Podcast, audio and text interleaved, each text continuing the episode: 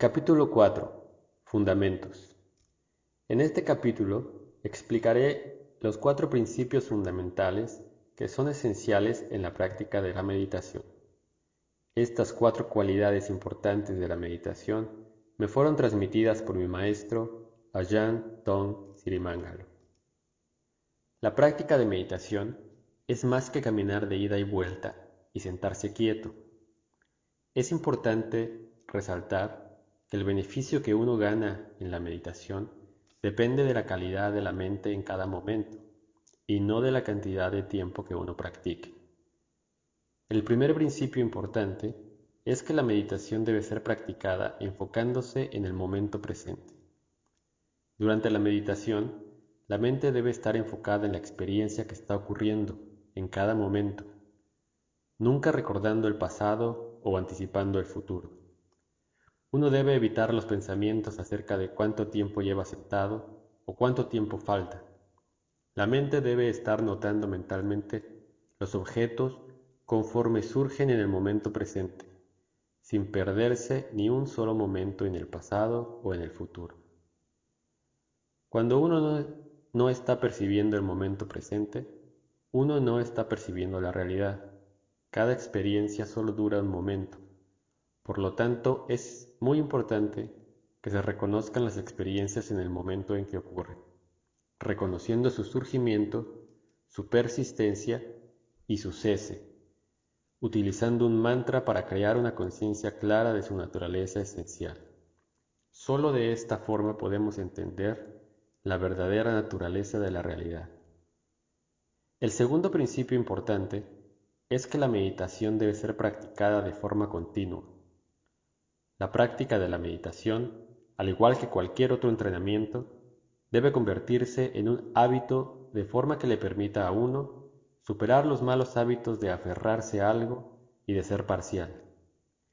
Si uno practica meditación de forma intermitente y no tiene claridad mental entre las sesiones, cualquier claridad mental ganada a partir de la práctica será debilitada por estados mentales de distracción subsecuentes haciendo parecer que la práctica de meditación es inútil.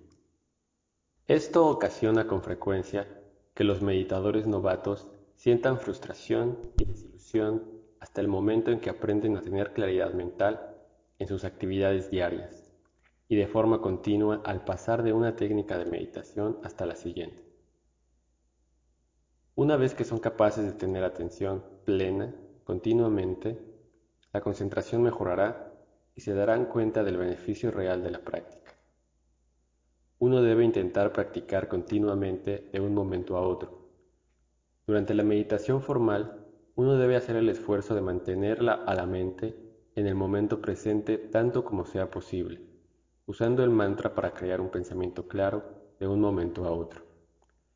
Cuando se practica caminando, uno debe ser cuidadoso de transferir la atención de un pie al otro sin interrupción cuando se practica sentado, uno debe poner cuidadosa atención en la expansión y contracción del abdomen, notando cada movimiento, uno después del otro, sin interrupción. Además, después de practicar meditación caminando, uno debe mantener la atención clara y el reconocimiento del momento presente durante el cambio a la posición sentado, notando bajando, tocando, sentado, etc., de acuerdo a los movimientos que se requieran para cambiar de posición. Una vez sentado, uno debe empezar inmediatamente la contemplación de la expansión y contracción del abdomen y seguir haciéndolo el tiempo que dure la práctica.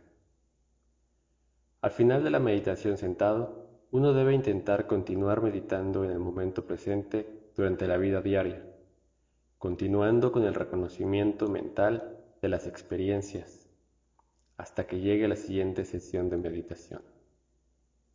La meditación es como la lluvia cayendo. Cada momento en que uno es claramente consciente de la realidad es como una gota de lluvia.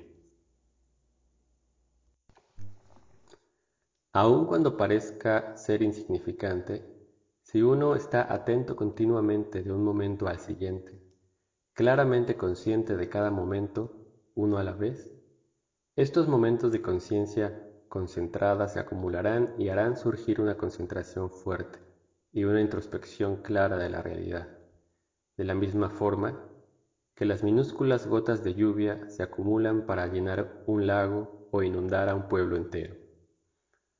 El tercer principio importante de la práctica de meditación con respecto a la técnica es crear una conciencia clara. La conciencia ordinaria de las experiencias como la de personas que no meditan e incluso la de los animales, no es adecuada y no produce una introspección sobre la naturaleza de la realidad lo suficientemente profunda para superar malos hábitos y tendencias. Para crear el tipo de conciencia clara sobre la naturaleza profunda de la realidad que facilite tal estado, deben estar presentes tres cualidades mentales. Estas tres cualidades son tomadas del Satipatthana Sutta del Majjhima Nikaya 10. 1. Esfuerzo. Para hacer un reconocimiento apropiado de una experiencia mientras ocurre, no basta con decir palabras como expandiendo, contrayendo y esperar ganar entendimiento acerca de la realidad. Uno debe activamente enviar a la mente al objeto y mantener a la mente con el objeto cuando éste surge, mientras persiste y hasta el momento en que cesa. Esto aplica a cualquier objeto.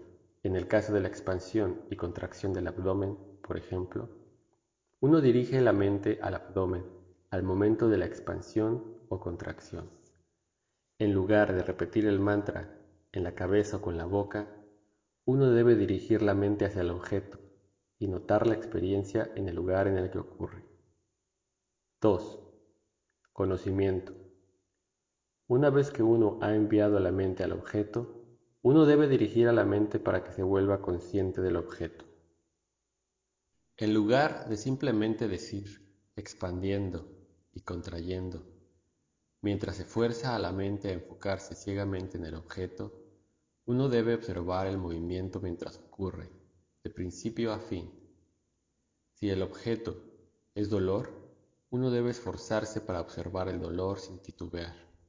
Si es un pensamiento, uno debe observar únicamente al pensamiento, en lugar de perderse en su contenido, y debe hacer lo mismo con el resto de las experiencias. 3. Reconocimiento.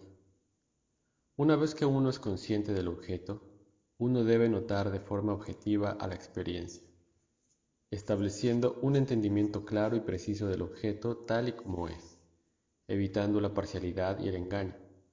El reconocimiento reemplaza a los pensamientos que distraen y conducen a hacer extrapolaciones y conjeturas sobre el objeto, percibiéndolo como bueno, malo, yo, mío, etc. En lugar de permitir que la mente origine una proyección o juicio del objeto, uno simplemente se recuerda a sí mismo la naturaleza del objeto, tal como es como se explicó en el primer capítulo. La cuarta cualidad fundamental de la práctica es el balance de las facultades mentales. Se considera tradicionalmente en el budismo que la mente posee cinco facultades mentales benéficas para el desarrollo espiritual. Estas son confianza, esfuerzo, atención plena, concentración y sabiduría. Por lo general, estas cinco facultades mentales son benéficas para la mente, pero si no están balanceadas apropiadamente, pueden resultar en un detrimento para uno mismo. Por ejemplo, una persona puede tener una confianza fuerte, pero poca sabiduría, lo que puede resultar en que cultive fe ciega, creyendo ingenuamente sin tener un conocimiento empírico de la verdad. Como resultado, no se preocupará de examinar la, verdadera naturaleza de la realidad, sino que vivirá de acuerdo a la fe en creencias que pueden ser o no ser ciertas. Tales personas deben examinar sus creencias cuidadosamente y contrastarlas con la realidad, para poder ajustar su fe de acuerdo a la sabiduría que obtienen de la meditación, en lugar de prejuzgar la realidad conforme a sus creencias.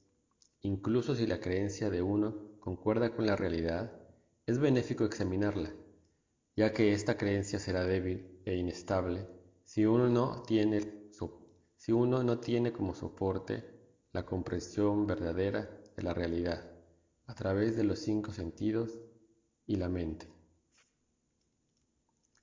Por otro lado, uno podría tener una sabiduría fuerte pero poca fe. Entonces uno podría dudar de la práctica sin ni siquiera probarla honestamente. Tales personas rechazan hacer a un lado su escepticismo por el tiempo necesario para hacer una investigación adecuada. Incluso cuando la teoría es explicada por una persona respetada, eligiendo dudar y discutir en lugar de investigar por sí mismo. Este tipo de actitud hará difícil el progreso en la práctica de meditación, debido a que el meditador carece de convicción haciendo que la mente no se pueda enfocar apropiadamente. Este tipo de persona debe hacer un esfuerzo para ver su duda como un obstáculo a la investigación honesta y hacer lo posible para darle a la meditación una oportunidad justa antes de juzgarla. De la misma forma, uno puede hacer un esfuerzo fuerte pero tener una concentración débil, conduciendo a que la mente se distraiga frecuentemente y evitando que la mente se enfoque en algo por un periodo de tiempo adecuado. Algunas personas realmente disfrutan pensar o filosofar acerca de sus vidas y sus problemas, sin darse cuenta de la distracción y el estrés que genera esta actividad.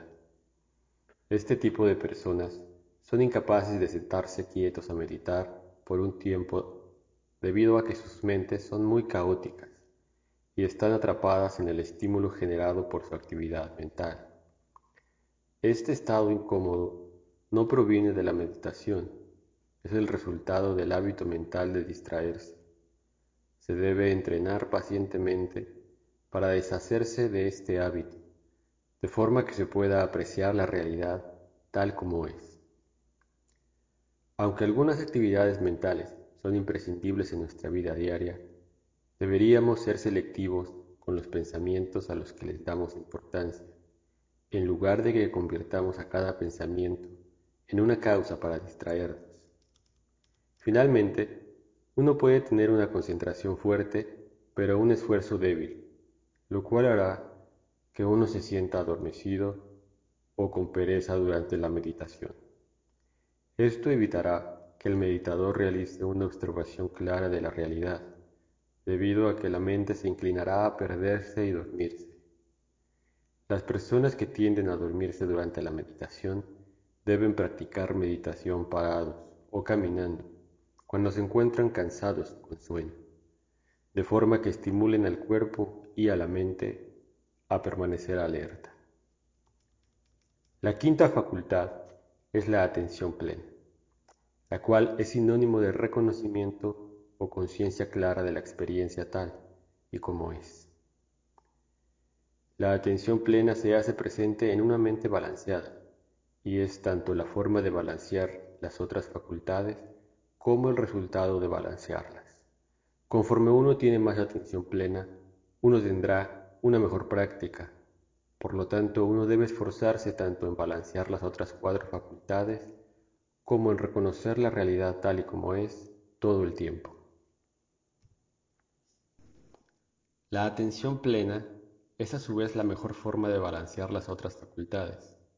Cuando uno tiene deseo o aversión, debe reconocerlos como deseando, deseando, o disgustado, disgustado. Y uno será capaz de ver a través de la adherencia a la parcialidad. Cuando uno tiene duda, uno debe notar, dudando, dudando. Cuando uno está distraído, distraído, distraído. Cuando uno está adormecido, adormecido, adormecido. Y la condición se corregirá por sí misma de forma natural, sin ningún esfuerzo especial, debido a la naturaleza intrínseca de la atención plena como forma de balancear la mente. Una vez que se han balanceado las facultades, la mente será capaz de ver cada fenómeno como el simple surgimiento y cese de una experiencia sin emitir ningún juicio sobre cualquiera de los objetos de la conciencia. Como resultado, la mente dejará ir toda la adherencia y superará al sufrimiento sin dificultad. De la misma forma que un hombre fuerte es capaz de doblar fácilmente una barra de hierro, cuando la mente de uno es fuerte, uno es capaz de doblar, moldear y finalmente enderezar la mente, liberándola de todos los estados torcidos e insalubres. Como resultado de una mente balanceada, uno descubre por sí mismo un estado natural de paz y felicidad que es capaz de superar todo tipo de estrés y sufrimiento.